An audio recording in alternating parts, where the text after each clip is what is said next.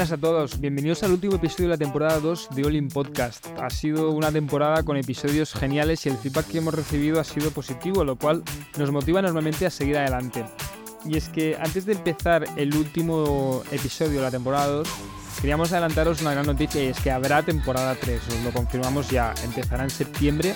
Estamos en pleno diseño de la próxima temporada, ya tenemos los objetivos claros y queríamos compartirlos con vosotros. Eh, nos vamos a esforzar mucho en seguir trayendo invitados de calidad que creamos que os vayan a aportar tanto a vosotros como a nosotros.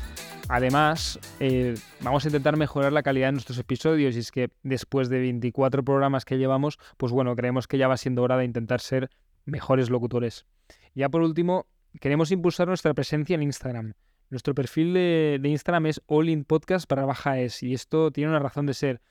Cada invitado que hemos tenido desde el primer episodio ha compartido esas tres, cinco frases realmente relevantes, con ideas poderosas. Y queremos que todos podáis acceder a estas ideas de forma rápida, en cualquier momento y en cualquier lugar. Así que es que después de todo, este es el core de Olin, ¿no? Creamos este podcast para permitir a personas curiosas aprender on the go. Y, creemos que, que es el siguiente paso que tenemos que dar. Así que ya sabéis nuestros objetivos. Si alguno de vosotros quiere ayudarnos a, alcanzarlos, escribirnos, no, tengáis vergüenza. Al final, el feedback positivo nos motiva a seguir y el negativo nos hace mejorar. Pero bueno, dejando de lado toda esta chapa que os estoy dando, eh, me, gustaría, me gustaría ya introducir a nuestro invitado. Nuestro invitado es Tony Verga. Tony dejó su cargo como director ejecutivo en banca de inversión en JP Morgan para confundar en BAT, una fintech dedicada a mejorar la gestión de tesorería de las empresas y es que para aquellos que no seáis Finance Bros, la tesorería es una parte del capital circulante, del working capital, súper, súper importante eh, tenerla controlada, porque así evitas que haya ese riesgo de, o minimizas el riesgo de, de falta de liquidez para así maximizar la supervivencia de las empresas en el corto plazo. Embate está teniendo mucho éxito y ya cuenta con clientes como The Power MBA, Playtomic o Pompey y bastantes más que los podréis ver en su sitio web. Tony es un verdadero experto en la materia, así que os dejo ya con el episodio que seguramente disfrutaréis muchísimo.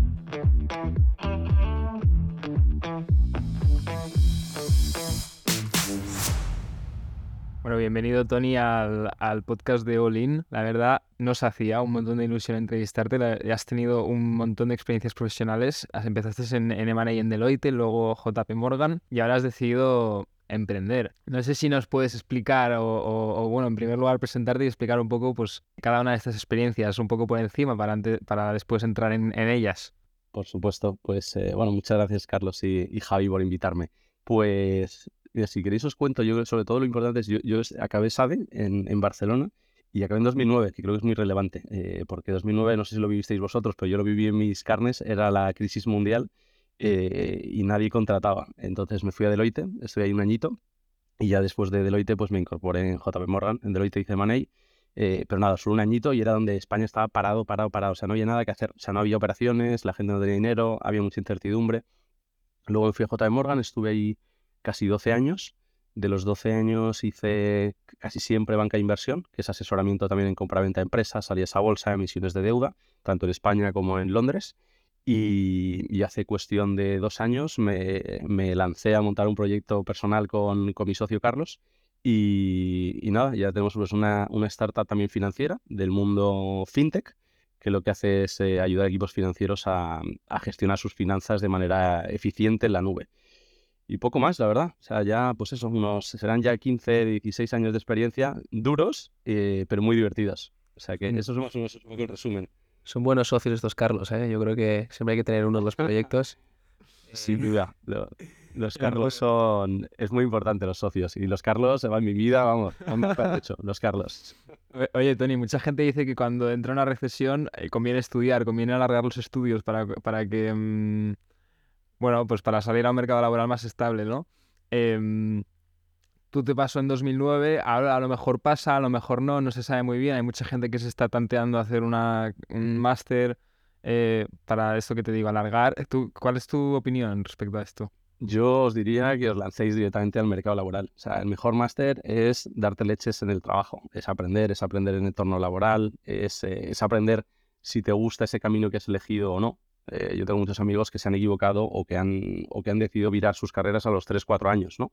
Pero virar eh, literalmente 180 grados. Yo creo que cuanto, cuanto antes te metas, antes ves si de verdad eso que has elegido es lo que quieres hacer. Yo tuve la gran suerte de que me metí en finanzas y me encantó. Ya sabía, iba entre ceja y ceja desde hacía, desde pequeño, qué es lo que quería hacer. Pero luego pues tuve la suerte de acertar, quizá no tanto en Deloitte, porque bueno, quería un cambio diferente, pero sí en JM Morgan, ¿no? Eh, o sea que yo, vamos, eh, animo a la gente a que se olvide de Masters. Eh, tres, cuatro años de experiencia ya en la carrera está muy bien, pero la, la piel se curte en la batalla del, del, día a día laboral, yo creo, que aprendes mucho. O sea que nada, dejaos de Masters, yo diría, y directamente al lío. Lo que comentabas de, Deloitte contra JP Morgan, Tony, ¿es más un tema de, de branding o es un tema de, tipo de trabajo, ¿no? del cambio de Money a, banca de inversión. Entiendo que es una rama dentro de banca de inversión. Eh, por eso te preguntaba. Pues eh, no, no fue, no fue por branding, sí que fue, eh, pues justo, yo creo que fue mala suerte, como os decía, un poco de 2009, crisis mundial, eh, en Deloitte pues no había muchas oportunidades de, de, money en ese momento, pero no porque fuera marca Deloitte, ni mucho menos, ¿eh? sino porque estaba el mercado middle market, que es donde atacaba bien eh, Deloitte, pues muy parado, ¿no? Había pocos, pocos recursos, mucha, mucha incertidumbre de mercado. Y fue un, pues un poco más de, pues yo tenía, seguía con mucha inquietud, con mucha ambición de hacer algo diferente, también de tener una exposición internacional, porque pues había estudiado en nos había metido en la cabeza también ahí en la, en la mente todo el día proyectos internacionales, vete fuera, vete fuera y vete fuera. Y, surgió la oportunidad de JP Morgan y dije, pues nada, es el momento. Ahí es muy importante mencionar que yo en Deloitte era un junior ya, pues contratado full time, pero me fui a Deloitte a ser un becario. Que hay mucha gente, ¿no? Ahora sobre todo vosotros ahí pensándolo también, tema laboral y demás. Yo di un paso atrás, o sea, ya pues estaba contratado full time y me fui por, pues por un sueldo irrisorio de becario pero con el reto y el riesgo de, oye, que no me hicieran oferta o lo que fuera, ¿no? Pero yo sí o sí, pues quería, quería probarlo, ¿no? Al final, si no tenía la, la espinita de no haberlo probado. Y creo, bueno, al final, después de mis 12 años, me imagino que tengo que decir que salió bien el, el, riesgo. creo, que, creo que tanto Javi como yo somos de los que piensan que las oportunidades no surgen, se trabajan. Y sí que hay un componente de suerte, ¿no? Ahí. ¿Cómo te surgió? ¿Cómo trabajaste esa oportunidad para ir a, a JP? ¿Cuál sería el, el, mejor consejo que podrías dar alguien que está, está ahí pensando con la banca de inversión ahí eh, en, en su mente? como un grillo. Pues yo diría que ahora es importante esta anécdota. Yo apliqué en JP Morgan 2008, 2009 y 2010. Las dos primeras me tiraron de los procesos. Y 2010 tuve la suerte de poder entrar. ¿Por Porque ya venía con un bagaje de haber hecho un año y medio de Deloitte y demás. Entonces al final fue un proceso más liviano, ¿no? Ya venía con, pues, con más callo, con más experiencia, ya había hecho muchas cosas que se requerían en el trabajo. Entonces, mi, vamos, mi consejo es prepararse mucho para, esos, para esos procesos y no, y no desistir porque como digo, yo entré a la tercera oportunidad. Eh, en JM Morgan no podía haber entrado en otro sitio, ¿no? Eh, tuve ofertas de otros sitios el tercer año. Pero en el camino, pues oye, pues a veces te pillan en un proceso, eh, pues te pillan no preparado, tienes un entrevistador que, pues por lo que sea, hay menos afinidad.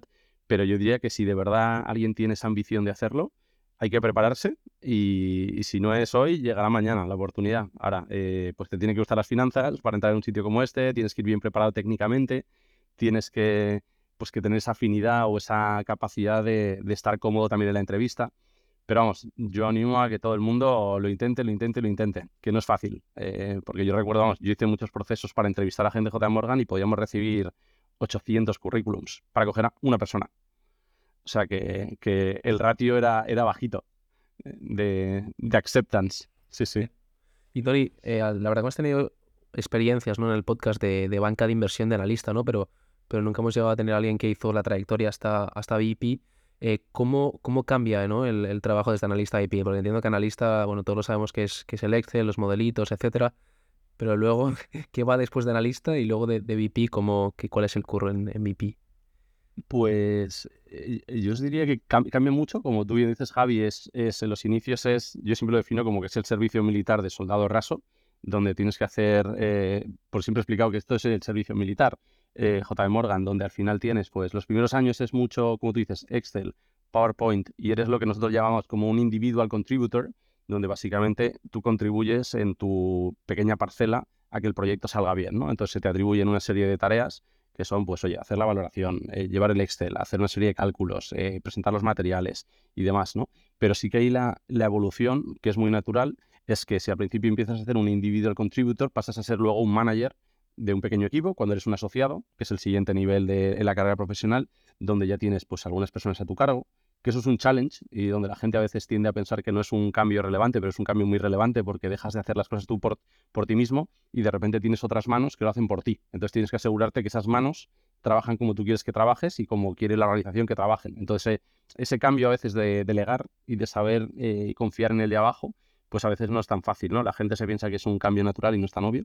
Y entonces creo que ahí es donde ese saltito revisas lo que hacen otros, pero sigue siendo casi un individual contributor con un pequeño como con unas manos adicionales que, te ayudan. Y luego ya cuando saltas a VP, pues en VP empiezas a ser director de proyectos. O sea, ya llevas, eres lo que en JMorgan era un project leader, donde lo que te buscaban ya es que llevaras todo al finish line. O sea, ya era, ahora tienes ya pues a analistas asociados de diferentes a más equipos. Puedes estar en equipos en Madrid, algún equipo en Londres, algún equipo en Nueva York, pero tú te tienes que encargar que lo llevas hasta el final y que se ejecuta la operación, ¿no? Eso es lo que se hacía eh, como VP. Entonces ahí ya tienes cambios también de rol, que a veces, de, de, hecho, en la carrera profesional es muy importante porque hay gente que es muy técnica, pero es poco comercial. O hay gente que es muy comercial y es poco técnica. Entonces al final tienes que mentalmente ser capaz de transicionar eh, e intentar ser a veces, mantener la, el ser técnico, el, el, tener capacidad de attention to detail, de hacer cálculos, pero luego tienes que llegar a un momento donde tienes que tener casi la empatía con el cliente, la cercanía, el saber que te tienes que ir a, tomar unas cañas con el, con el del banco, asesor del otro cliente, para intentar ver si puede llegar a acuerdo. O sea, tienes que tener esa mano izquierda para poder hacer otras cosas. Y luego ya, yo cuando llegué a ser executive director, luego esa parte es más de que tienes que ser comercial. Comercial es ya vender proyectos, o sea, ya no es el solo ejecutarlos, sino ya es el siguiente nivel de decir, oye, ahora lo que tengo que hacer es traer dinero al banco. Y traer dinero al banco era tú mismo ganarte a un cliente para que contratara a JM Morgan para vender su empresa, para sacar la bolsa, para hacer una emisión de, deuda. O sea que hay una evolución muy natural, pero que es poco a poco. Y lo bueno es que una casa como JM Morgan, que ya os he dicho yo que yo estoy enamorado de JM Morgan, eh, lo hace muy bien el ayudarte a transicionar. Hay una evolución, hay cursos, hay charlas, hay, tienes mentores para que ellos mismos te ayuden a, a identificar, si no lo haces por ti mismo, que en cada etapa de la carrera pues tienes que tener una serie de actitudes diferentes. a mí me gustó mucho. El, el, mejor analista no tiene por qué ser el mejor VP, ¿no? De hecho, porque al final la persona técnica luego tiene que hacer un rol más comercial y es un poco tricky a quien promocionas al final. Sin duda, sin duda. Y, eso yo ahora mismo lo estoy viendo en la startup igual, ¿eh? O sea, casi con el equipo más de desarrollo técnico, los informáticos, que les pasa lo mismo. O sea, tú puedes ser una máquina haciendo código, pero hay un momento que o tu vida es o eres jefe de desarrolladores o sigues siendo un desarrollador, ¿no? Entonces, sigues siendo un individual contributor o ya quieres ser un, team lead, ¿no? Entonces, eh, en JMorgan pasa igual, eh, porque había gente que se atascaba y decía, no, es que a mí lo que me gusta es el Excel. Pues, pues es que la carrera va por otro camino, ¿no? Eh, no podías tener 40 palos y seguir haciendo Excels. Pues ya, ya no quería la organización, ¿no? Em, pero sí, sí, es, es, buen punto, Javi, es, al final tienes que saber cómo, cómo evolucionar la carrera. ¿Tenéis algún sistema de, valoración de, empleados en, en JP Morgan? ¿Alguna evaluación, etcétera, no? Porque yo ahora, por ejemplo, en McKinsey eh, no, se evalúan, ¿no? Y es algo que yo creo que, no sé si no sé si en los bancos también, también hay evaluaciones, etcétera. Sí, sí, aparte era como 360 total. Es decir, en, en JP Morgan te evaluaba el, junior que podías tener, te evaluaban tus peers y te evaluaban jefes y los jefes de tus jefes, ¿no? Al final tú tenías, normalmente lo que se hacía era, si no me equivoco, se hacían dos evaluaciones al año. Había una que era el Mid-Year Review y el Final Year Review, ¿no? Y entonces en el Mid-Year Review lo que se te daba era, normalmente se tendía a dar palos para que mejoraras, para llegar sí o sí bien al final de año, ¿no?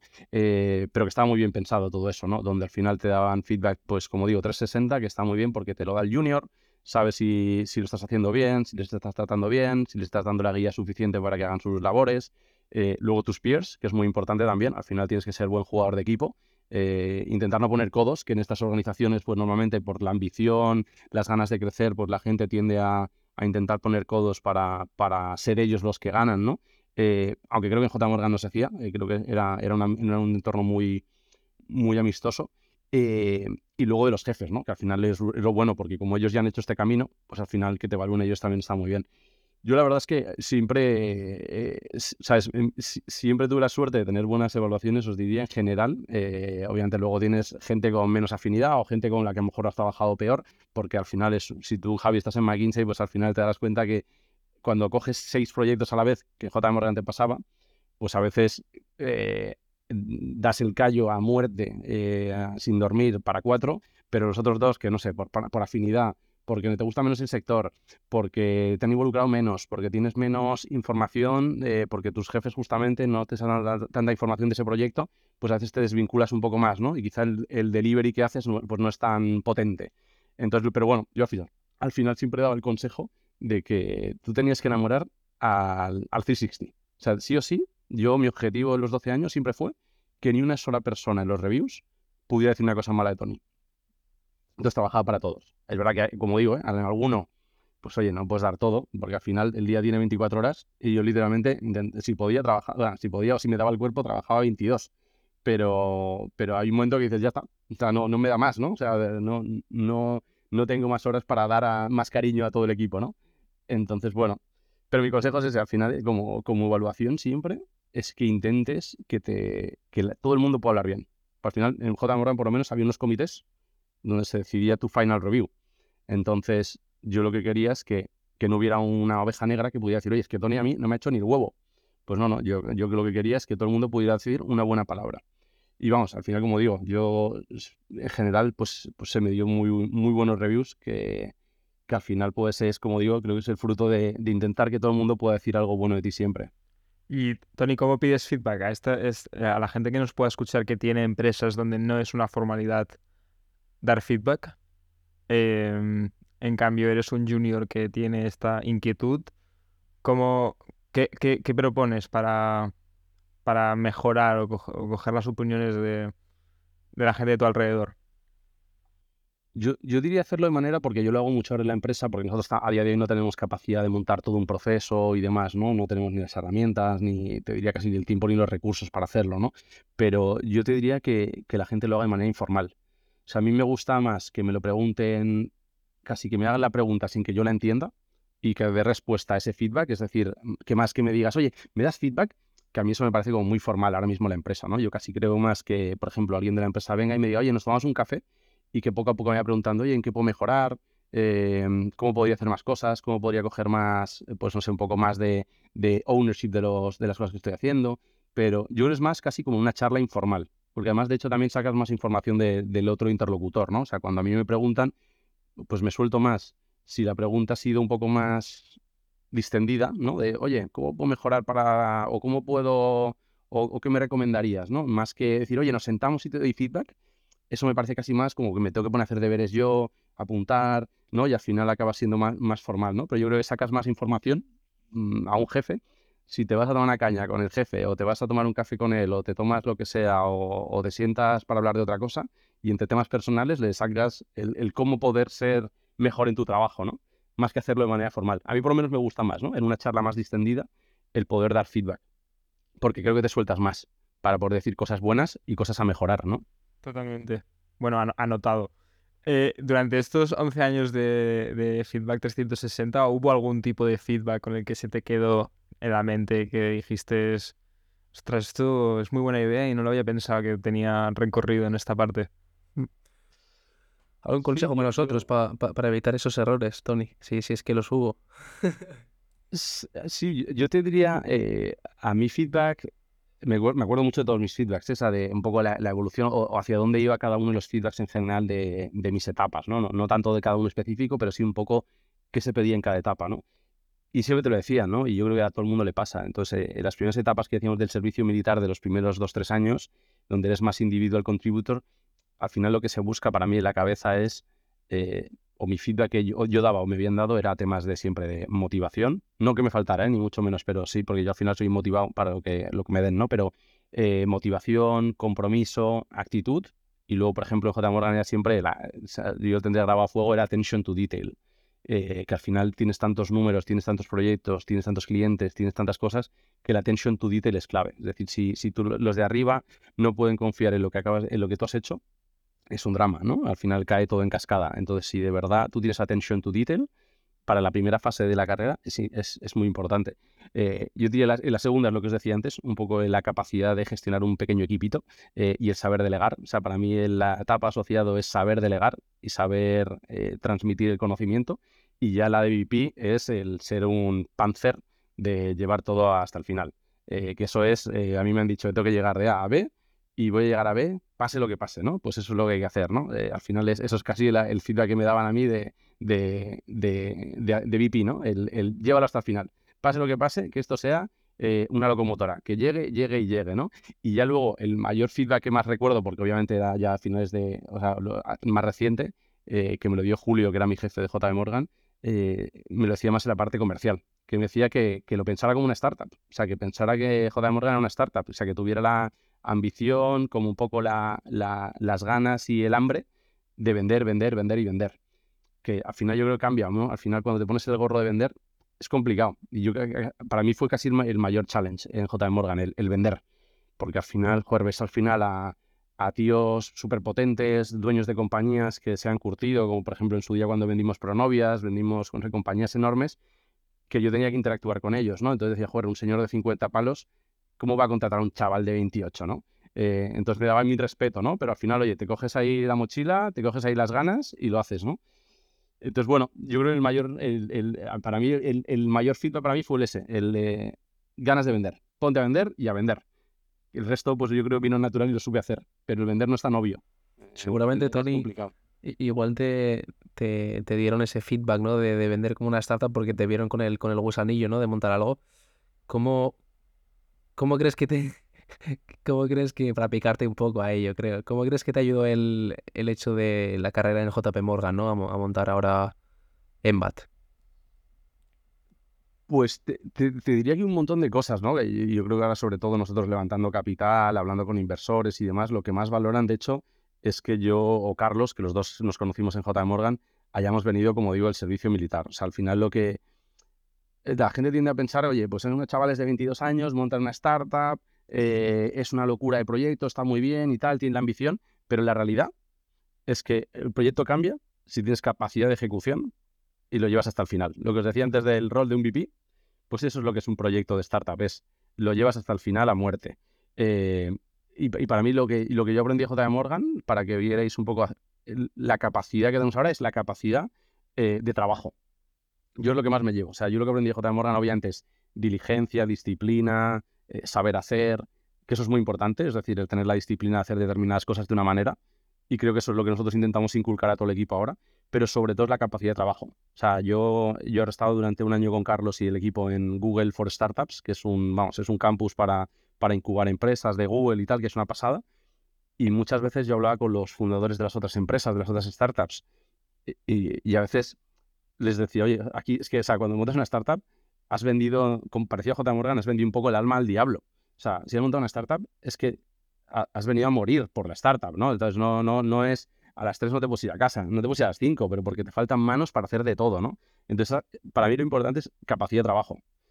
O sea, obviamente, dado un nivel de capacidad de saber hacer lo que estás montando, o, por lo menos teniendo los recursos para saber lo que estás montando, lo otro es horas. Y era parecido a J. Morgan y te pasará Javi a ti también a lo mejor en McKinsey, pero la diferencia, o sea, nosotros no enviábamos, yo siempre digo que J. Morgan no era rocket science, no enviábamos cohetes a la luna, hacíamos Excels. Ahora, si eres capaz de hacer los Excels bien y hacer 180 Excels en lugar de 10, pues lo hacías mejor. Entonces, y aquí es igual, ¿no? Aquí si puedes llamar a 180 clientes en lugar de llamar a 10, la startup va mejor. Oye, oye, tenía, antes de, pasar directamente a Embat, eh, lo, podemos definir y em, explicar un poco el recorrido de, el propio Embat y tu transición de JP a Embat. Si quieres empezamos desde el principio. ¿Cómo, fue esta transición? Seguro que es un cambio bastante... Bueno, bastante que hay que meterle pelotas.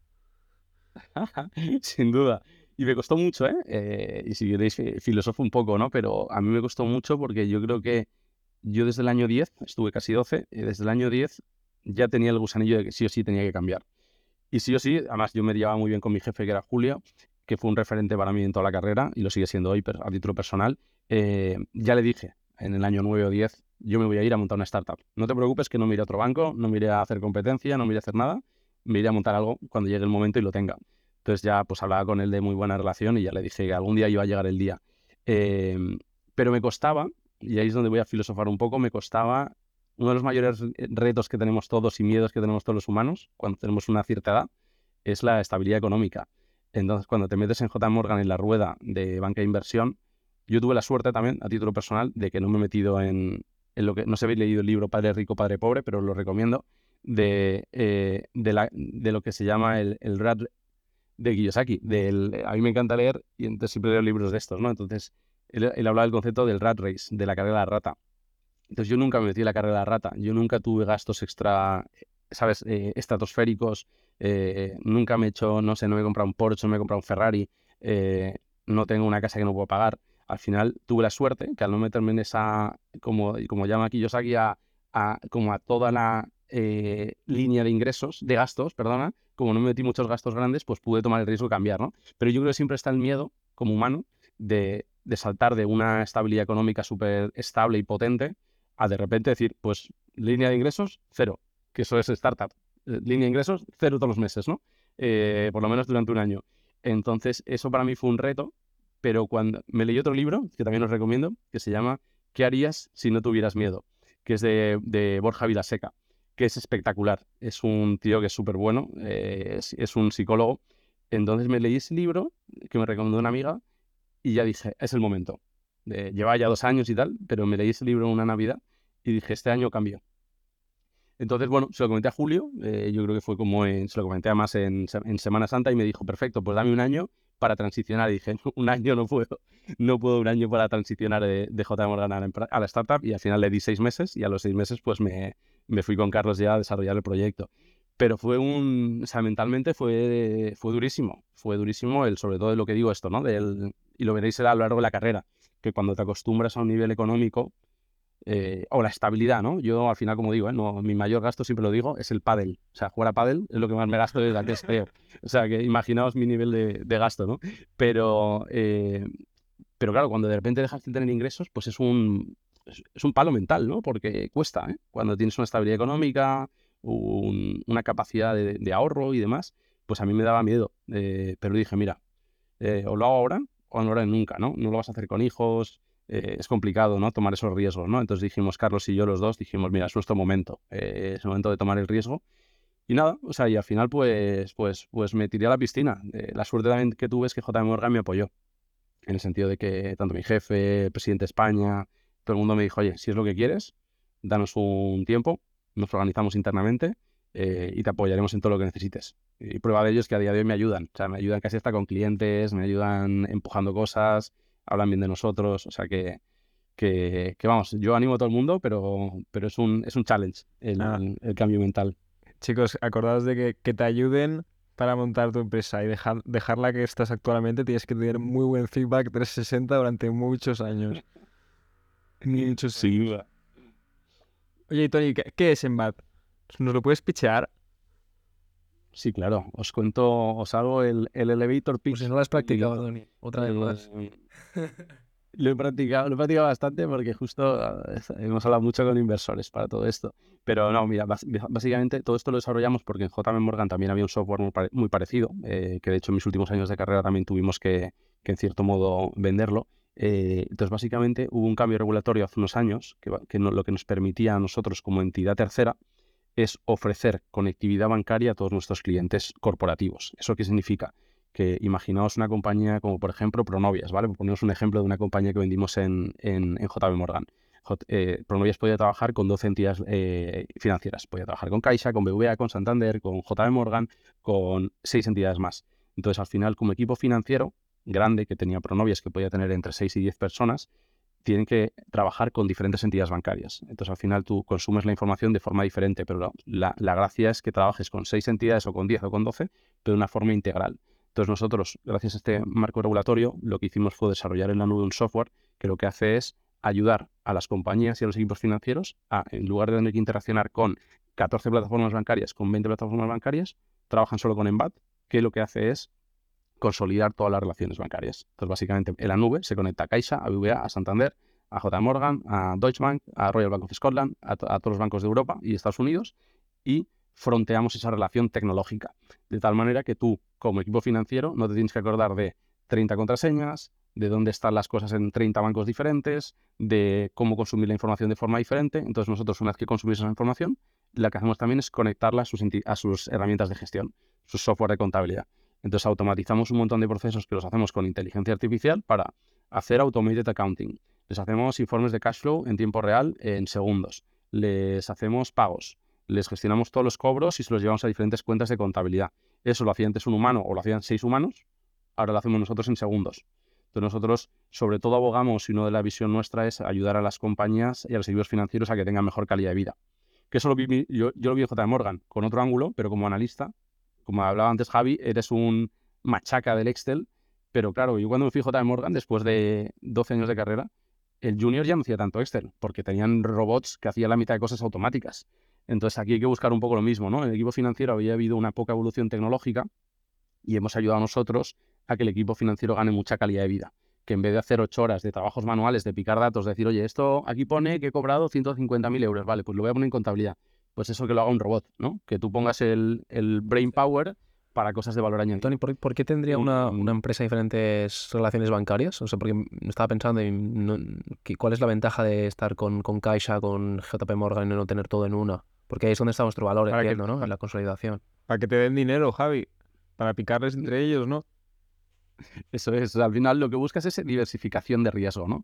Eh, entonces buscas diversificación de riesgo y también, sobre todo, también optimizar un poco tus términos.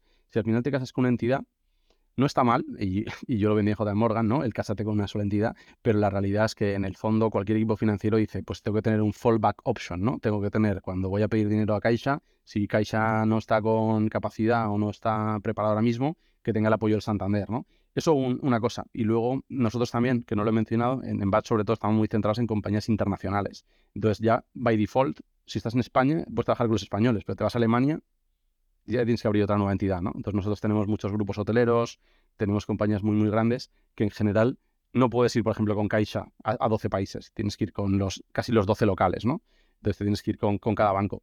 Eh, al final, por H o por B, acabas teniendo, de media, nuestros clientes tienen entre 6 y 30 bancos diferentes. Eh, y entre 15 y 400 cuentas bancarias. O sea, porque dentro de cada banco, luego aparte, tienes 15 cuentas a veces. Porque tienes una cuenta que hace para determinadas cosas, tienes pólizas de crédito, tienes, al final acabas teniendo muchos productos. Nosotros tenemos clientes con 330 cuentas conectadas en nuestra herramienta. O sea que imaginaos el caos que tiene un equipo financiero cuando tiene que conectar 330 cuentas y, no sé, 800.000 movimientos como puede tener un Cabify, que es un cliente nuestro, ¿no? Eh, imaginaos lo de flows de dinero que tiene un Cabify todos los días reservando eh, taxis y, y, Cabifys, ¿no?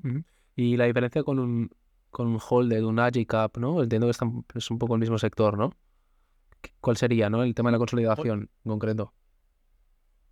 Holded es más un ERP, o sea, más un software de contabilidad, eh, aunque intenta venderse casi como un all-in-one platform que hace un poco de todo. Eh, pero sobre todo lo que hace es contabilidad.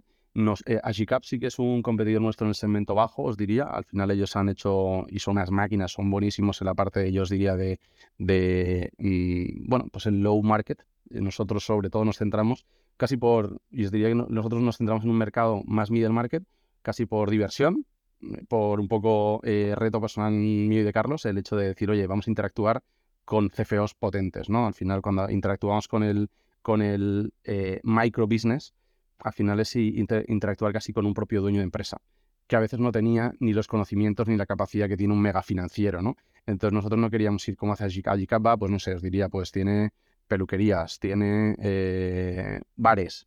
Nosotros tenemos, como os digo, Cabify, eh, compañías como, no sé, enormes, ¿no? Playtomic, si jugáis a Paddle, pues tenemos, no sé, compañías que te pueden facturar entre 30 y 700 millones en general, ¿no? Esa es un poco la diferencia. Nosotros, sobre todo, hemos ido a, aportar producto muy específico a una necesidad muy específica de compañía grande, eh, que al final son productos muy diferentes. ¿eh? Al final, si tú quieres hacer un, un use case y un producto para compañía muy micro, es de una manera. Si quieres hacer algo para un CFO potente o una CFO potente, ahí ya te tienes que meter en un sarao de producto mucho más complicado líneas de financiación, cuadros de amortización, automated accounting, que solo hacemos nosotros. Eh, esas son cosas, FX, eh, poder incluso ah, meter en la herramienta pues, previsiones de coberturas de tipo de cambio, forwards. Al final todo eso es lo que nosotros trabajamos mucho, que no, que no lo tiene una peluquería, ¿no? Entonces por producto ya te metes en un sarao, que directamente también es como lo que yo llamo mucho, es un producto self-selecting. O sea, lo hemos complicado tanto que ya no viene una peluquería. Porque, primero porque es caro. Y segundo, porque dice, ¿qué cojones es esto? De un FX, no sé qué, tal, si no sé para qué sirve, ¿no? Entonces ya directamente tienes un programa que te autoselecciona el tipo de cliente que va a venir. ¿Y, y Tori, cómo ganáis dinero? ¿Es un porcentaje del dinero que se que hay que, que pasa de un lado a otro en la plataforma o es un, un fee independiente? Es un fee independiente. Me hubiese encantado que fuera la primera, Carlos, pero el cliente no quiere. Pero me hubiese encantado. Me hubiese encantado hacerlo volume driven, pero, pero eso ya no, no, no se puede. Me encantaría, ¿eh? pero al final, porque creces con tu cliente. Pero nosotros lo tenemos en formato SaaS, que es un subscription. Entonces tenemos una suscripción anual, dependiendo, uno, de las cantidades de relaciones bancarias que tengan, de la complejidad que tengan y luego también de los módulos que quieran. No es lo mismo si alguien solo quiere tener visibilidad de caja y que seamos una consola de todas sus relaciones bancarias a nivel mundial y ya está, para saber qué caja tengo en tiempo real o qué caja y deuda tengo, o el que dice, no, no, yo quiero el full suite, quiero que me hagas el automated accounting de todo, con automatización de temas de inteligencia artificial, que categoricemos todos los movimientos automáticamente y los haga el robot. Esos son contratos más grandes. Eh, entonces, nada, lo hacemos así. Es verdad que ahora vamos a lanzar pagos y pagos sí que era un poco ligado a lo que decías. No tanto al volumen de euros, sino al volumen de transaccionalidad. No es lo mismo que hagan mil pagos por nuestra herramienta que que hagan seis mil. Eh, sabéis que ahora lo que os decía es como herramienta de software, o sea, herramienta de tesorería, por un lado lo que hacemos es ahora mismo consumir información del, del, banco para poderla poner a disposición del cliente. Ahora lo que vamos a hacer es al revés. Vamos a nosotros desde las herramientas de gestión, vamos a lanzar información al banco para pagar automáticamente. Entonces, en vez de tener que pagar por 12 bancos, pagarán desde nuestra herramienta, que es otro desarrollo súper potente eh, para el 2023. Entonces, vamos a ver si somos capaces de hacer la mezcla, que eso es donde además eh, se valora mucho como compañía el que seas capaz de tener un SaaS, como que te paga el día a día, te paga las nóminas y que las alegrías vengan por la transaccionalidad, ¿no? Que, te, que ahí es donde puedas eh, en, engancharlo al, al, volumen de los clientes. Y, o sea, Tony, yo lo, lo, que no termino de entender es el tema de, mm, de la relación con los bancos, ¿no? Porque me imagino que cuando hay empresas muy grandes que ya tienen un histórico de relación con un banco eh, y unas necesidades, una solvencia en concreto y, y, una liquidez tal, eh, claro, estas condiciones de financiación cambian, o sea, no son muy estándares, ¿no? Así como yo voy a pedir un, un préstamo unsecured al banco que probablemente sea el, me, me, den las mismas condiciones a mí que a Javi, que a, que a otra persona, eh, las condiciones, o sea, varían mucho en este nivel. ¿Cómo, cómo lo, lo, reflejáis en, en vuestra app? Piensa que nosotros lo que hacemos es directamente nos conectamos vía en la nube a su base de datos del banco. Por ley podemos, podemos acoger los, los, datos de nuestros clientes, ¿no? Entonces ahí cogemos todas sus condiciones. Sabemos qué préstamo tienen, con qué condiciones, eh, ¿sabes? Al final nosotros piensa que solo, como digo, consumimos información que nos, que, nos, eh, que nos transporta el banco, ¿no?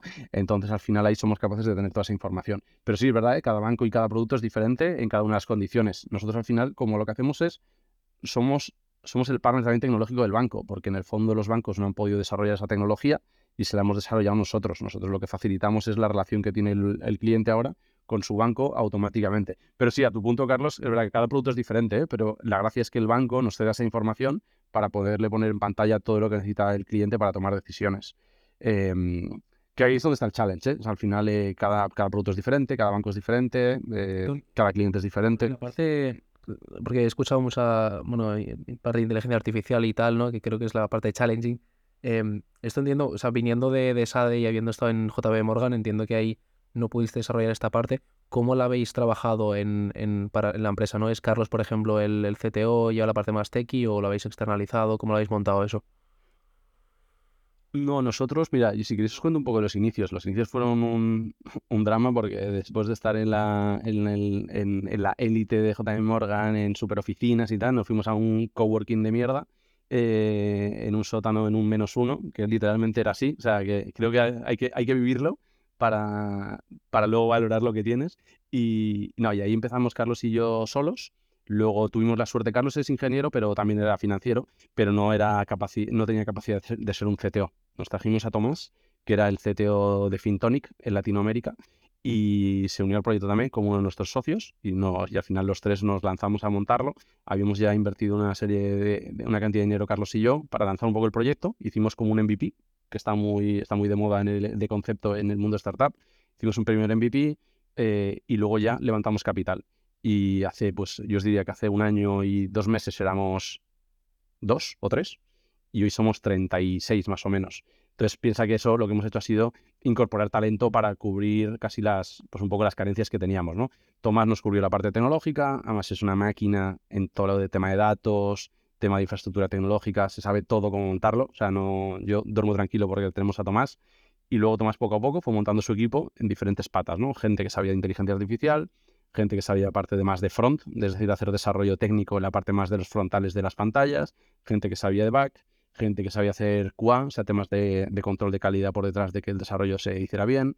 Nada, y se fue montando un equipazo y hoy pues debemos tener eso, como os digo, casi 30 y algo, 30 y largos personas, que cada uno cubre sus pequeñas funcionalidades, ¿no? Dos, dos ingenieros de datos que hacen inteligencia artificial. ¿El MVP cómo, lo, lo, montáis vosotros entonces sin Tomás o con Tomás? No, lo montamos en los inicios sin Tomás con una agencia externa. Eh, nosotros veníamos, Carlos y estuvimos de enero del 21 a junio del 21 entrevistando randomly a gente por Zoom y por, Google Meet eh, para ver quién podía ser nuestro CTO. Y eran conversaciones sui generis, que os podéis imaginar, era medio COVID, eh, no veíamos a gente en persona. Yo estaba acostumbrado a hablar con banqueritos y con clientes potentes y de repente hablo con, con tíos raros que quieren ser nuestros CTOs, ¿no? Y decía, no sé, y estábamos desquiciados, Carlos y yo, a los seis meses y dije, nos vamos a montar. Eh, al final conseguimos encontrar una agencia de la que nos fiamos un montón, eh, pequeñita, muy súper personalizado y tal, con mucha dedicación a nosotros. Nos montaron un mini equipillo y ya lanzamos nuestro primer MVP. Que a día de hoy, mm, si me dices, ¿qué, tiene de, ¿qué tenéis hoy del MVP? Nada, no tenemos nada, ya lo tiramos entero. Pero bueno, es lo que hay que hacer. creo que la clave es, eh, no sé, también habéis leído el libro de Lean Startup, pero el libro de Lean Startup lo explica muy bien. montas una startup, eh, con el mínimo recursos, la cagas, la mejoras y así iteras todo el rato, ¿no? Pues es lo que hicimos nosotros, pero lo hemos iterado tanto que no hay ni una línea de código que sobreviva de lo que hicimos hace un año y medio. O sea que... por curiosidad, pero hay que vivirlo. ¿Cuándo leías? Porque o sea, yo también quiero leer mucho, no encuentro el tiempo y me pongo la excusa de que se trabajó muchas horas, pero ¿cuándo, cuando leías? Así sé cuándo encajarlo. Yo, a ver, yo, soy un tío raro. No, pero yo leo, intento leer en la cama, pero aguanto tres minutos y medio y me quedo dormido. Eh, leo los findes, por ejemplo, ahora mismo, si no estuviera con vosotros, seguramente estaría tomando un café leyendo expansión o leyendo un libro. Em, y luego lo que saco es tiempo, pues a veces comiendo. Eh, si tengo mi ratito un poco de, pensar, pues si voy a comer a casa y lo que sea, pues como leyendo un libro rápidamente, me leo un poquito, eh, fines de semana. Pero es verdad que entre semana es complicado, ¿no? vamos, o sea, yo sobre todo en mis años de J. Morgan y ahora más todavía, pues entre que voy a la oficina a las ocho y media y vuelvo a las 11, 12, 1, 2, 3, 4, pues, no leo. Pero, pero si me puedo sacar un ratito, media horita, aunque sea comiendo, eh, sí que leo, porque me, me, permite desconectar un rato de, de lo que sea, ¿no? Eh, y pienso en mis cosas y tal. O sea, yo, yo lo recomiendo. Cuesta hacerlo, pero cuando te enganchas, lo haces. Eh, a mí como todo, ¿no? O sea, a veces no eh, estás ahí un poco procrastinando y no lo quieres hacer, no lo quieres hacer, pero, ¿sabes? Te empujas a hacerlo y al final te acaba enganchando. Esa media horita, desconectas, eh, lo recomiendo. Y luego en Londres, pues aprovechar el metro. los primeros seis meses de vivir en Londres, no sabe, miraba a la gente y decía, ¿qué hace la gente leyendo cosas, no? Yo cotilleaba a la gente, pero luego ya dije, aquí hay que comprarse libros, porque si no... Em, así que cuando puedas, Javi, aprovecha cuando puedas. Es buena esa. Em, Tony, en un equipo que está creciendo tanto, 30 eh, personas, eh, ¿qué tipo de perfil, o sea, qué división de perfiles tienes ahora mismo en, en Embat? Es decir, son en porcentajes más o menos, ¿qué dirías? Técnicos, bueno, supongo que hay una gran mayoría técnicos, pero también necesitarás desarrolladores de negocio. Em, ¿Cómo lo tenéis montado esto? Pues, pues, justo como dices, Carlos, en los inicios era 100% técnico, es decir, eh, y vendíamos Carlos y yo. Entonces, literalmente, la evolución era 100% técnico, 0% gente de desarrollo de negocio, donde pueden estar Carlos y yo, pero Carlos y yo hacíamos un poco de todo. eh, a medida que vas evolucionando, tienes que llegar a un equilibrio, ¿no? Tienes, entonces ahora poco a poco yo te diría que ya estamos en un 65 equipo técnico, desarrollo, producto, y 35 ya es desarrollo negocio, marketing, ventas y demás, ¿no? Entonces la idea es que a final de año, a poder ser, si todo tiene, si evolucionamos bien, al final del 23, debería ser ya casi, yo te diría que 60-40, 55-45, donde 55, o sea, el, mayor número va a seguir siendo desarrollo y producto, porque en tecnología necesita recursos y crecer más rápido que el de al lado, ¿no? En, también en producto, ¿no? Entonces, pero sí, ahora mismo te diría eso, yo creo 65, 35, 60, 40 de, de, técnicos y de, y de desarrollo de negocio. Y desarrollo de negocio es muy importante, y de hecho nosotros en rondas de inversión, que también lo recomiendo mucho, y yo lo aprendí en, en, pues en las incubadoras, hablando con Google y demás, mucha gente hace productos muy buenos, gente técnica, pero no vende.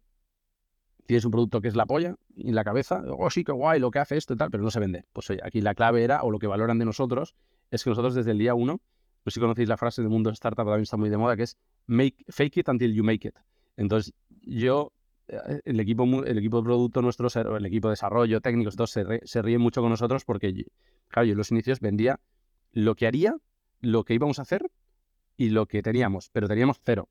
Pero vendía lo que haríamos, lo que posiblemente un día haríamos y tal, para vender, vender y vender, ¿no? Entonces hay mucha gente que no lo hace. Ahora ya por fin tengo que decir que por fin vendemos lo que hacemos. Eh, ahora ya, después de dos años de proyecto, ya vendemos lo que hacemos, que eso es muy importante, pero seguimos vendiendo cosas que haremos. Por ejemplo, pagos. Yo ya digo lo que vamos a hacer, ¿no? Pero no lo tenemos hecho. Ya, total. Bueno, al principio, muchas veces al principio cuando picheas una, una idea sin más y que no, la has desarrollado, a veces necesitas más, gente que domine del Photoshop, que te haga una interfaz fake de locos para, para el PowerPoint, que la propia interfaz. Em, pero, pero, pero bueno. Em, ¿qué, ¿Qué consejos? Bueno, me comentabas antes que estabas, bueno, que estáis creciendo y que tenéis un montón de posiciones abiertas para, bueno, por si alguien que nos escucha está interesado en, en formar parte del proyecto que tiene una fintech montado con sus socios. Una, una, una fintech. Eh, que lo sepáis, no sé si Tony quiere resaltar algo de, este, de esta parte. Sí, vamos, nosotros sobre todo ahora como justo a, tu pregunta, ¿no? Buscamos mucho desarrollo de negocios, es decir, que buscamos mucha gente en ventas. Eh, ventas al final lo que siempre la, pregunta que te haces es, ¿quieres un ventas nativo de genética, un cara dura, una persona que le da igual que le digan que no, que no, que no 90 veces? ¿O buscas un financiero, ¿no? Porque al final nosotros vendemos software financiero. Entonces al final estamos ahí buscando el equilibrio entre alguien que tenga esa capacidad de vender, pero que a la vez... Eh, sepa algo de finanzas, ¿no? O sea, o tenga un poco esa inquietud, esas ganas, ese gusanillo de querer vender algo financiero. Eh, entonces, buscamos mucho de eso, que me imagino que vosotros tendréis mucha red de, gente de ADE, de business, de finanzas y demás.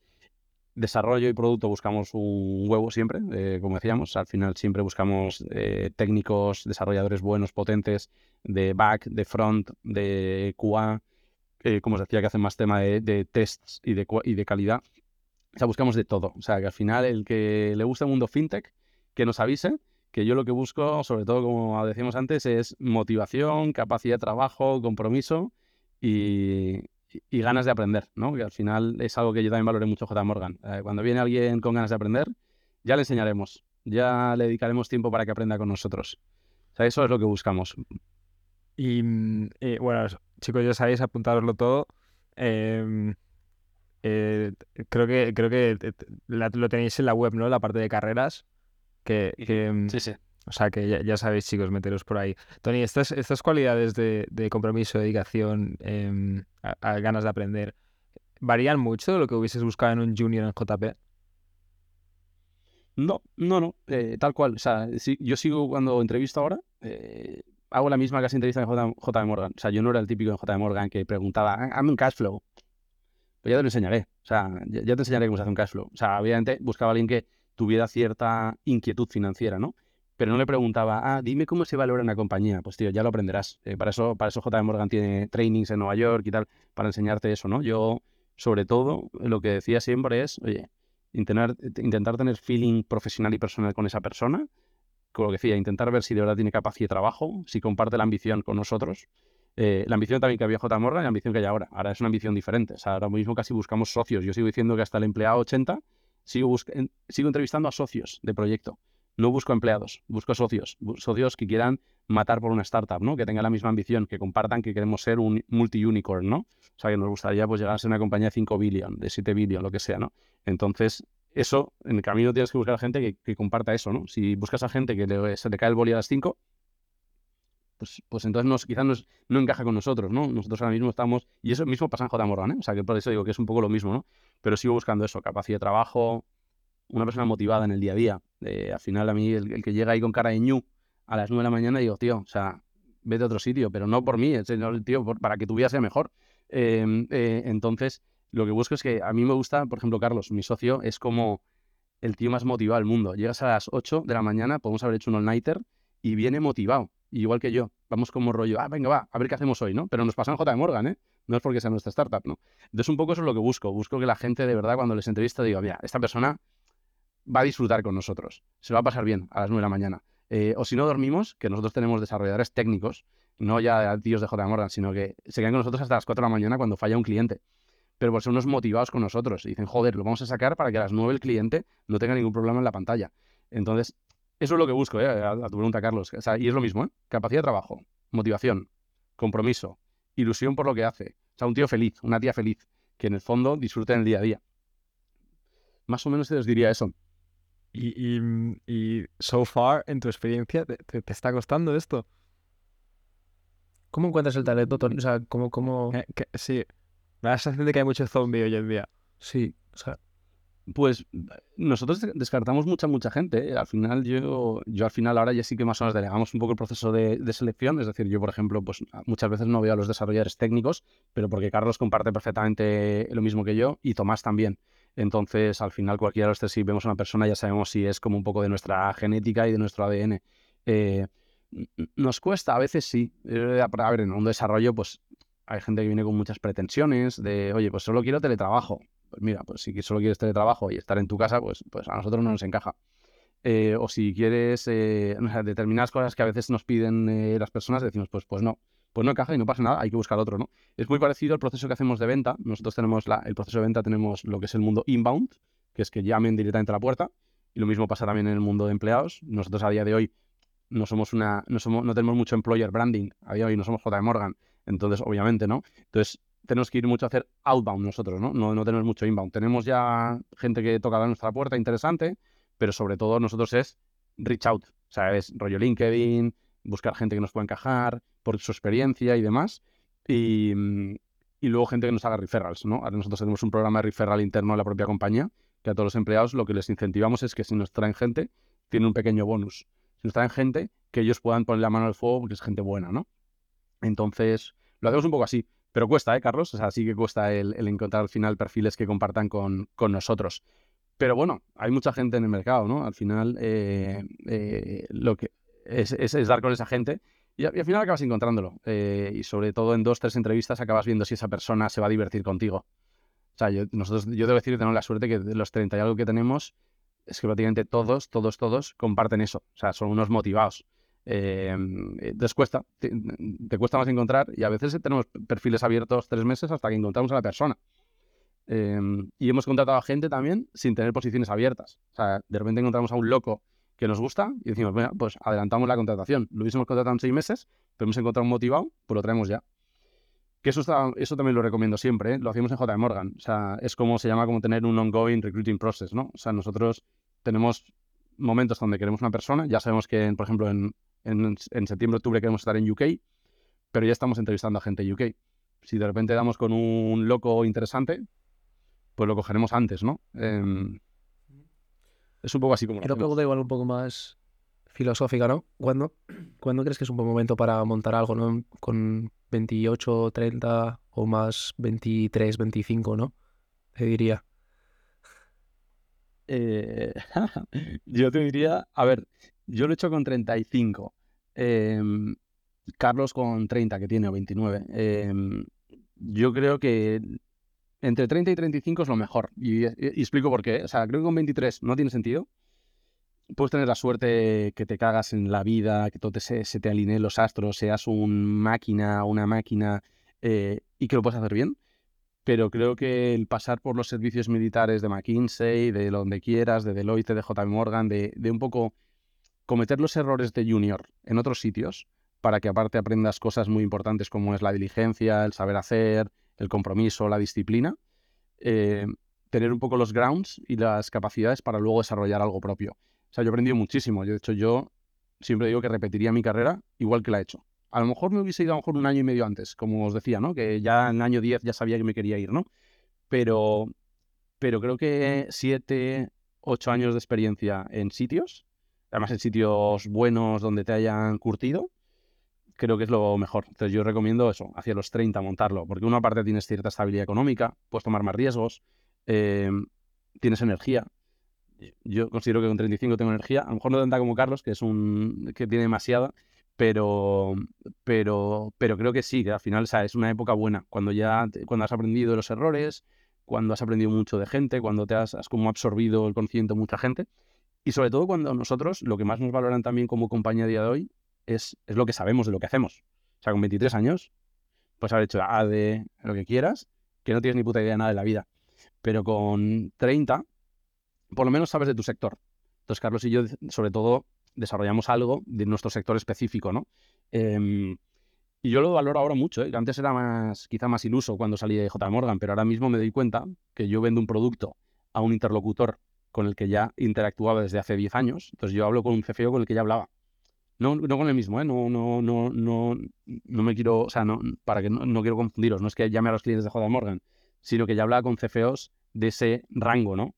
ya, ya sé lo que venderle, ya sé cómo interactuar con él, ¿no? Hay gente, yo conozco a gente que de repente dice a los 23, no, voy a empezar a llamar a CFOs.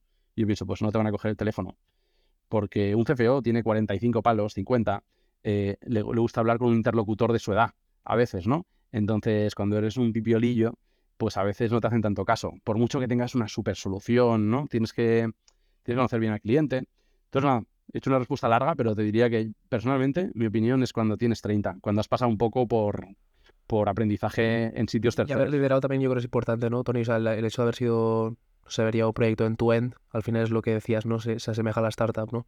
Entonces no solo igual, tampoco solo los, los errores de junior, sino también en el hecho de haber tratado con gente, haber delegado, ¿no? Porque al final si empiezas el proyecto luego vas a tener que fichar. Nada, Javi, tendrás que retrasar tus ambiciones, tío. Mm. no, hay que, que, entender un poco, pero yo estoy muy bien donde estoy. Así que no, no esa es la. No, yo, yo creo que cuando así. Eh, eso, sitios como McKinsey al final yo creo que son sitios espectaculares, ¿no? O sea, cualquier casa buena así de. Cualquiera, ¿eh? Digo, tanto Big Four, consultoría, bancos. Yo, porque soy un aficionado de los servicios profesionales, ¿eh? Me gusta mucho lo que se aporta, ¿eh? eh digo, desde cualquier ángulo. Y creo que McKinsey, joder, eh, tienes la suerte estando ahí. Eh, no sé si estás Javi en Madrid ahí en Sagasta. Ah, bueno, creo que ya se había enviado McKinsey. Sí, sí, nos vamos. A... seguís en Sagasta. nos vamos, nos cambiamos. Yo, yo apliqué también, ¿eh? que sepáis, apliqué y me mandaron a paseo. No, no tenía las aptitudes para McKinsey. Es lo mismo, pero con JP. yo otro pasado digo que creo que no, creo que no lo hubiese hecho bien en McKinsey. Eh, tuve muchos amigos de la carrera que acabaron allí, pero creo que tenían otras aptitudes. Yo, yo soy un friki que me gusta que 2 más 2 sea 4 y clavarlo los números en el Excel, ¿no?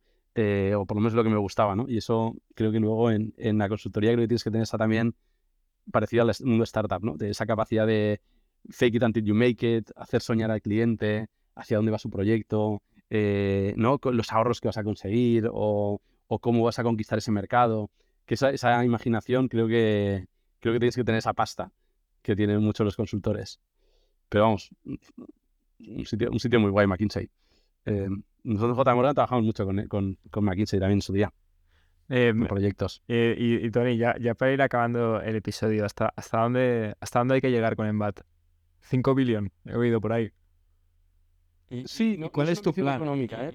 ¿Y cuál es tu, o sea, hacia dónde hay que llegar y, y, y, cómo lo cómo lo vas a conseguir? Pues, pues me remito a lo que he dicho de capacidad de trabajo, eh, elegir bien a las personas que compartan el, los valores, la ambición, el estar en el mismo barco.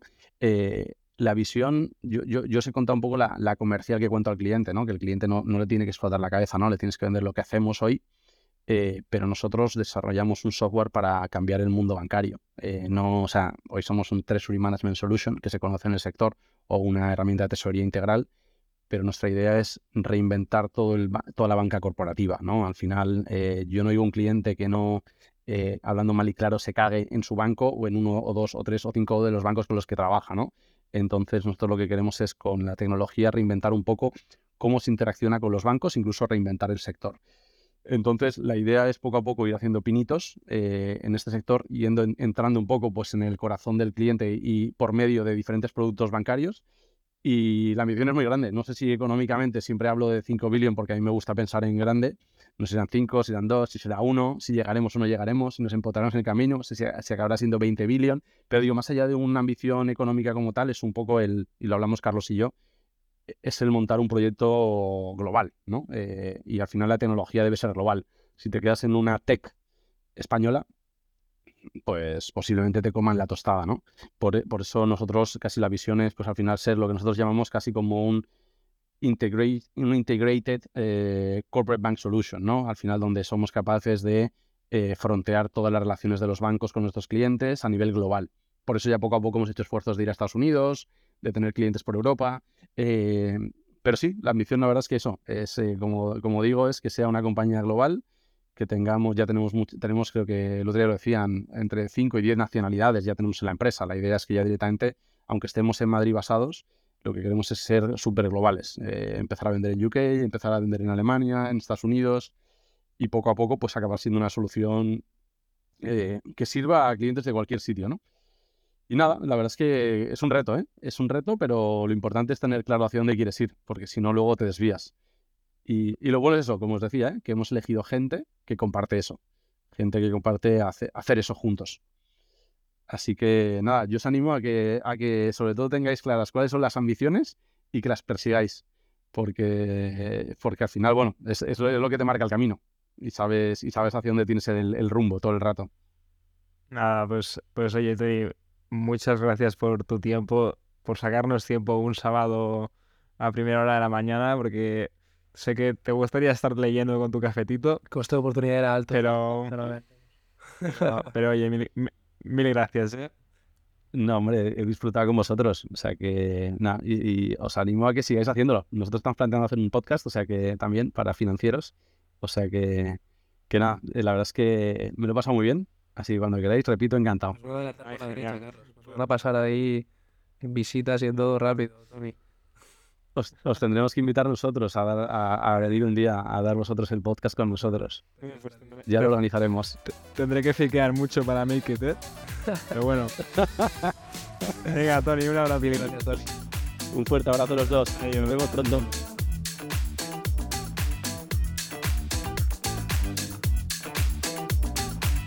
Través de Olin pretendemos aprender de nuestros invitados, así como enriquecer a nuestra audiencia. Los entrevistados son elegidos discrecionalmente y vienen sin ningún tipo de patrocinio. Este programa no pretende dar consejo ni bien promover las empresas, certificados o libros que puedan haberse mencionado. Por último, acordaros de seguirnos en Instagram para enteraros de todo. Olin Podcast barra baja es. Cuidaros mucho y nos vemos pronto.